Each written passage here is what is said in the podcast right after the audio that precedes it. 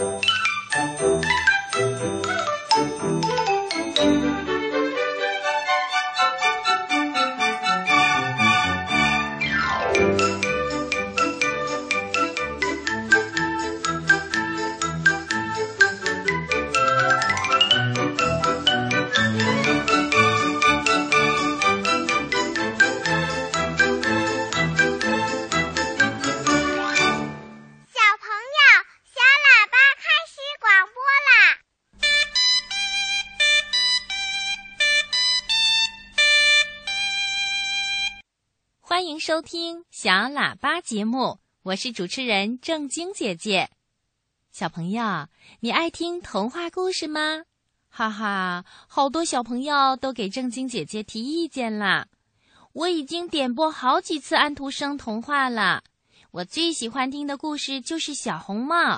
我想点播格林童话。嗯，看来呀，我们小朋友都爱听经典童话故事。那么，在今晚的抱抱熊故事时间里呢，我将安排播出格林童话《布莱梅镇的音乐家》，欢迎小朋友们的收听哟。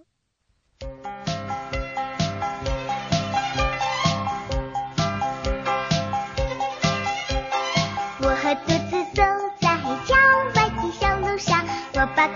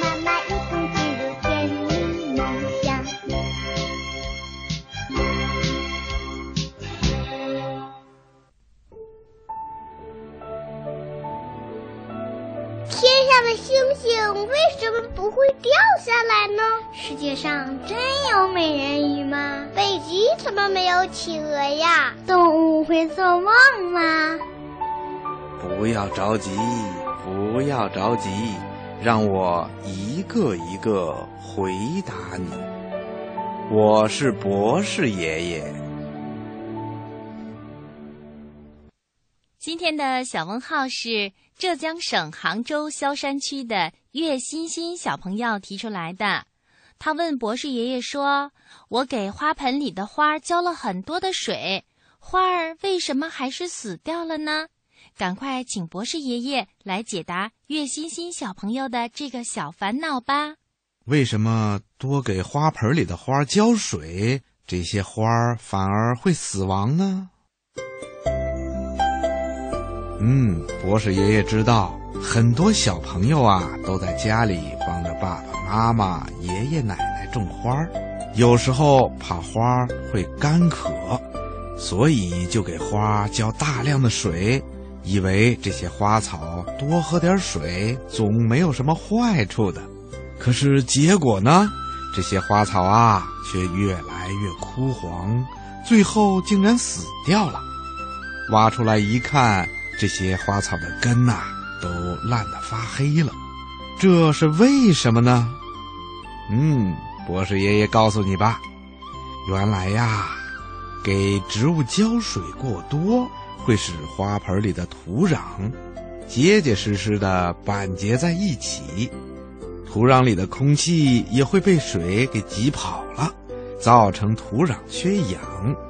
氧气对植物来说可是非常的重要的，要是缺少了氧气呀。这些花花草草就会呼吸的不痛快，抵抗力也会下降的。然后随之而来的就是各种生理功能都减退了。这时候啊，最高兴的是土壤里那些讨厌氧气的细菌，它们在缺氧的条件下非常的活跃，它们产生的有害气体也终于让植物的根部腐烂变黑。一盆好好的花草，结果呢被浇多了水而葬送掉了，这多可惜呀！听广播的小朋友，你现在知道了吧？要想种好一盆花草，一定要遵循科学的规律，浇多少水，施多少肥，什么时候给花草浇水，什么时候给花草施肥，我们一定要好好的了解一下这种植物的特性，才能够种好花草啊！听广播的小朋友，你明白了吗？好了。今天的小问号啊，博士爷爷就为你说到这儿了，咱们下次节目再见吧。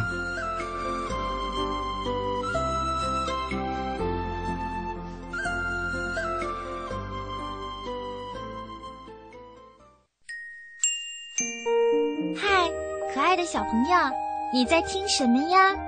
我在听小喇叭。亲爱的小朋友。你正在收听的是中央人民广播电台中国之声的小喇叭节目。今晚在收音机里陪伴小朋友、给小朋友讲故事的是正晶姐姐。下面就是小朋友们最期待的听故事的时间啦！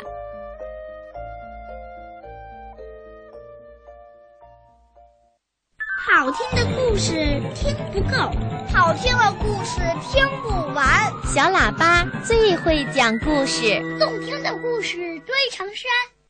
小喇叭好听的不得了。爸爸熊故事时间，抱抱熊故事时间里，我们一起来听好听的童话故事。那今晚呢，正晶姐姐给小朋友讲的第一个童话就是经典格林童话故事。不来梅镇的音乐家，让我们看看这几位可爱的音乐家们在不来梅镇是怎样热闹的吧。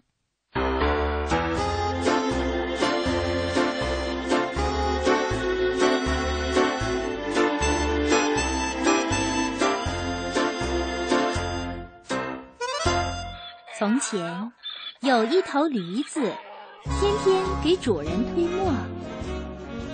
每天从早到晚要磨很多的麦子，驴子辛辛苦苦干了一辈子。当它老了，推不动磨了，主人就打算把老驴子杀掉。驴子很害怕，就从主人家逃跑出去。在路上，驴子遇到一只猎狗。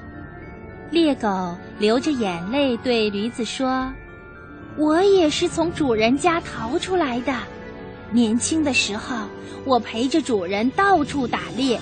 现在我老了，他就要抛弃我。”驴子说：“我会弹琴，我要到不来梅镇当音乐家。我们一起去吧。”猎狗擦干了眼泪说：“太好了，我会打鼓呢。”于是啊，驴子和猎狗作伴，一起往不来梅镇走去。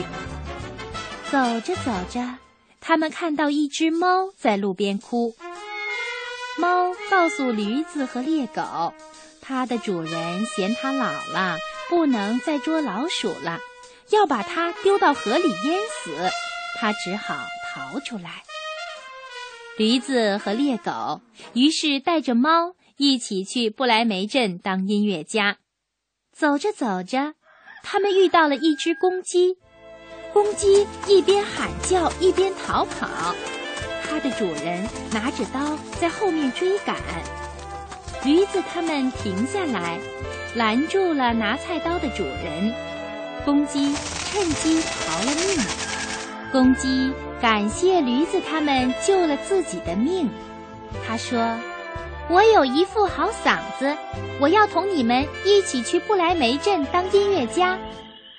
四个伙伴一起往前走，到了晚上，他们走到了一座森林里，又累又饿，想找点吃的，还想找个地方过夜。公鸡爬到树上，它看到森林里有一座房子。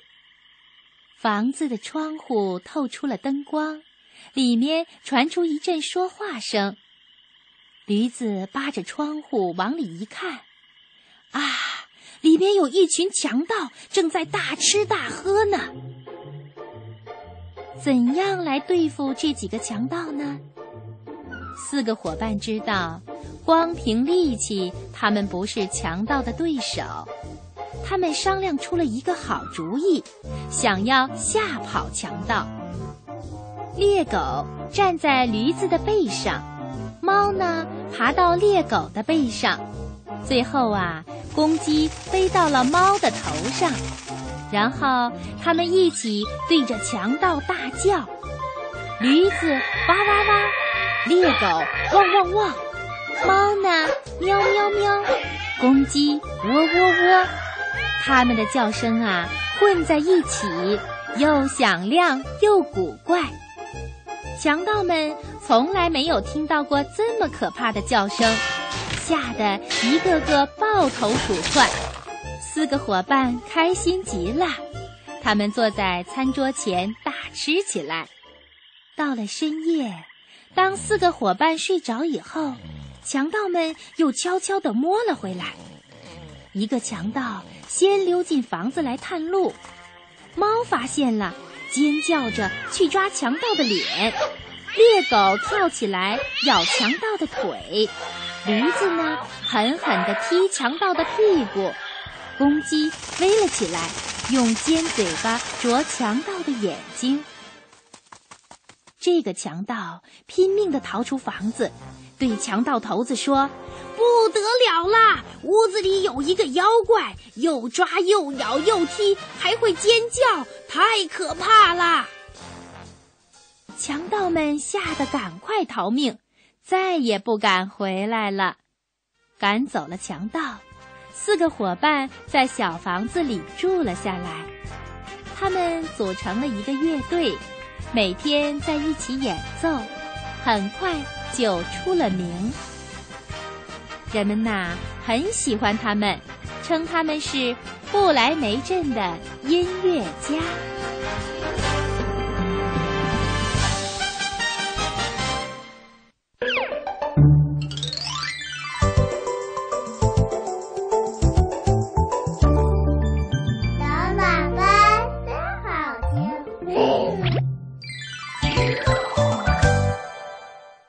爱的小朋友。你正在收听的是中央人民广播电台的小喇叭节目。今晚在电波里陪伴小朋友、给小朋友讲故事的是正晶姐姐。那最后呢，我要给小朋友们送出的童话是讲述一段美好友情的经典童话《海龟与鸽子》。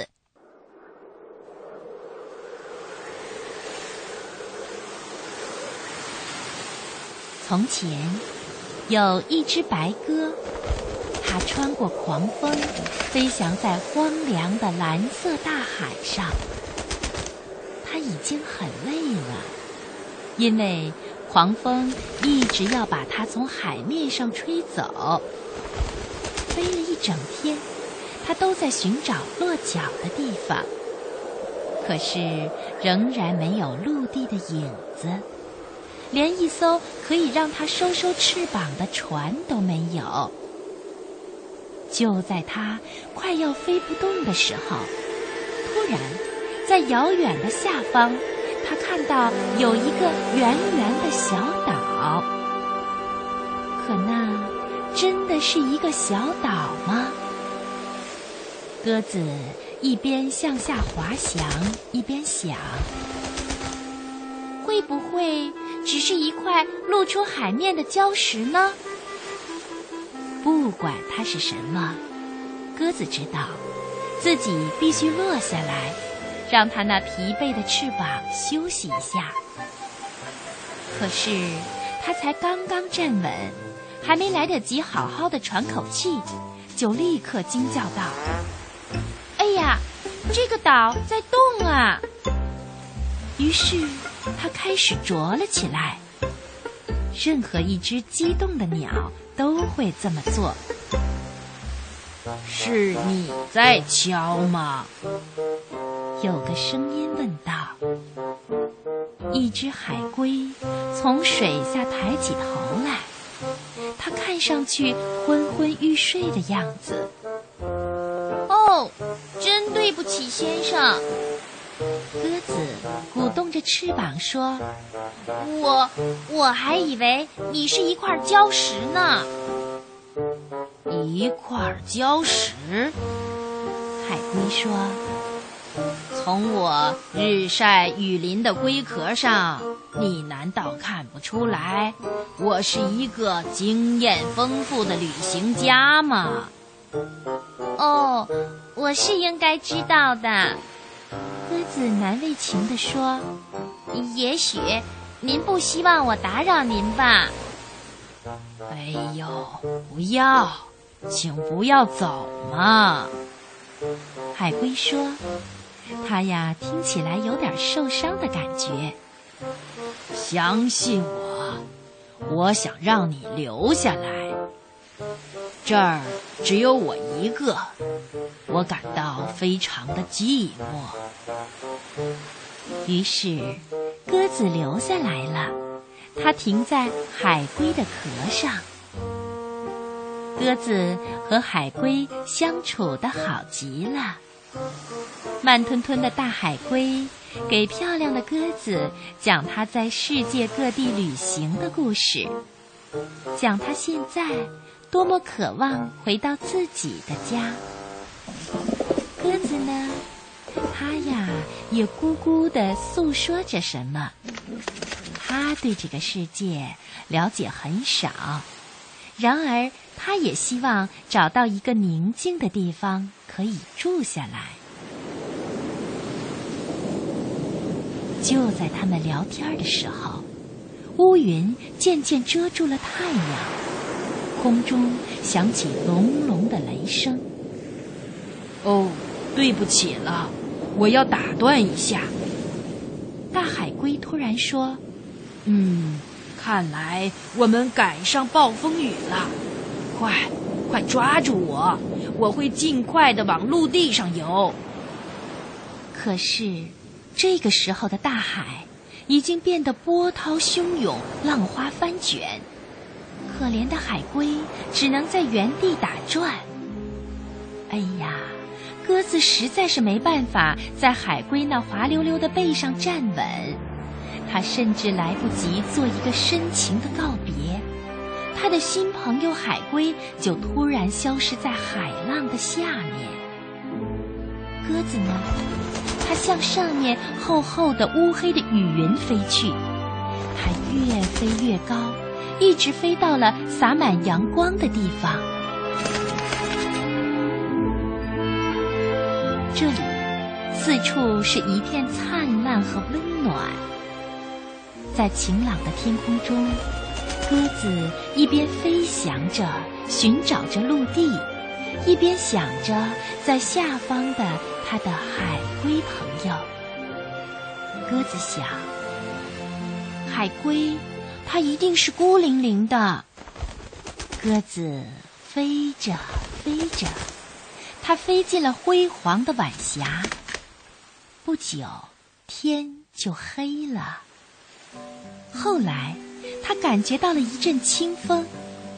鸽子知道，它离陆地不远了。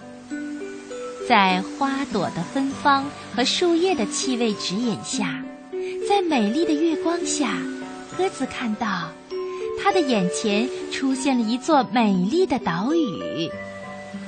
尽管很累了，可是鸽子实在是太高兴了，因为它终于来到了沙滩上。它知道，这里才正是它想永远留下来的地方。在美丽的岛上，热情的鹦鹉和巨嘴鸟，一看到可爱的鸽子，听到它咕咕的叫声，就用他们悦耳的声音说道：“欢迎，欢迎。”这时候，鸽子知道，它真的找到了一个家，因为它看到在一棵摇曳的棕榈树上站着另一只鸽子，它呢。也是被暴风雨从远方吹过来的，他们真是快乐的一对儿。在后来的日子里，他们一起用红树上松软的灰色苔藓来编织鸟巢。再后来呢，在许多天以后啊，两只可爱的小鸽子宝宝从鸟巢里探出头来。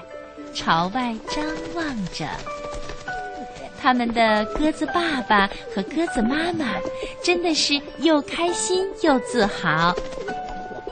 孩子们刚学会飞，鸽子妈妈就又开始有心事了。她想找到她的海龟朋友，她一直都没有忘记那只善良的海龟。于是。他带领着全家沿着海岸找啊找，然后飞到了蓝色的湖上找啊找。瞧啊，这是什么？这不正是一个海龟家庭吗？看呐，他们一个跟着一个，正在无忧无虑的漂游着。恰好。当海龟爸爸在水中看到了鸽子们的倒影的时候，他抬起头望向上空，他咯咯地笑起来，哈哈，这不是我的鸽子朋友吗？我确信他也有了一个家。鸽子爸爸和小鸽子宝宝们还在高空飞翔，鸽子妈妈却张开了翅膀。盘旋而下，它呀来了一个快乐的降落。快来，鸽子！海龟马上说道：“快来见见我的家人吧！”这是一次多么愉快的见面呀！两个家庭聚集在岸边，听海龟和鸽子讲述他们如何的相遇。可怕的暴风雨又如何的把他们分开？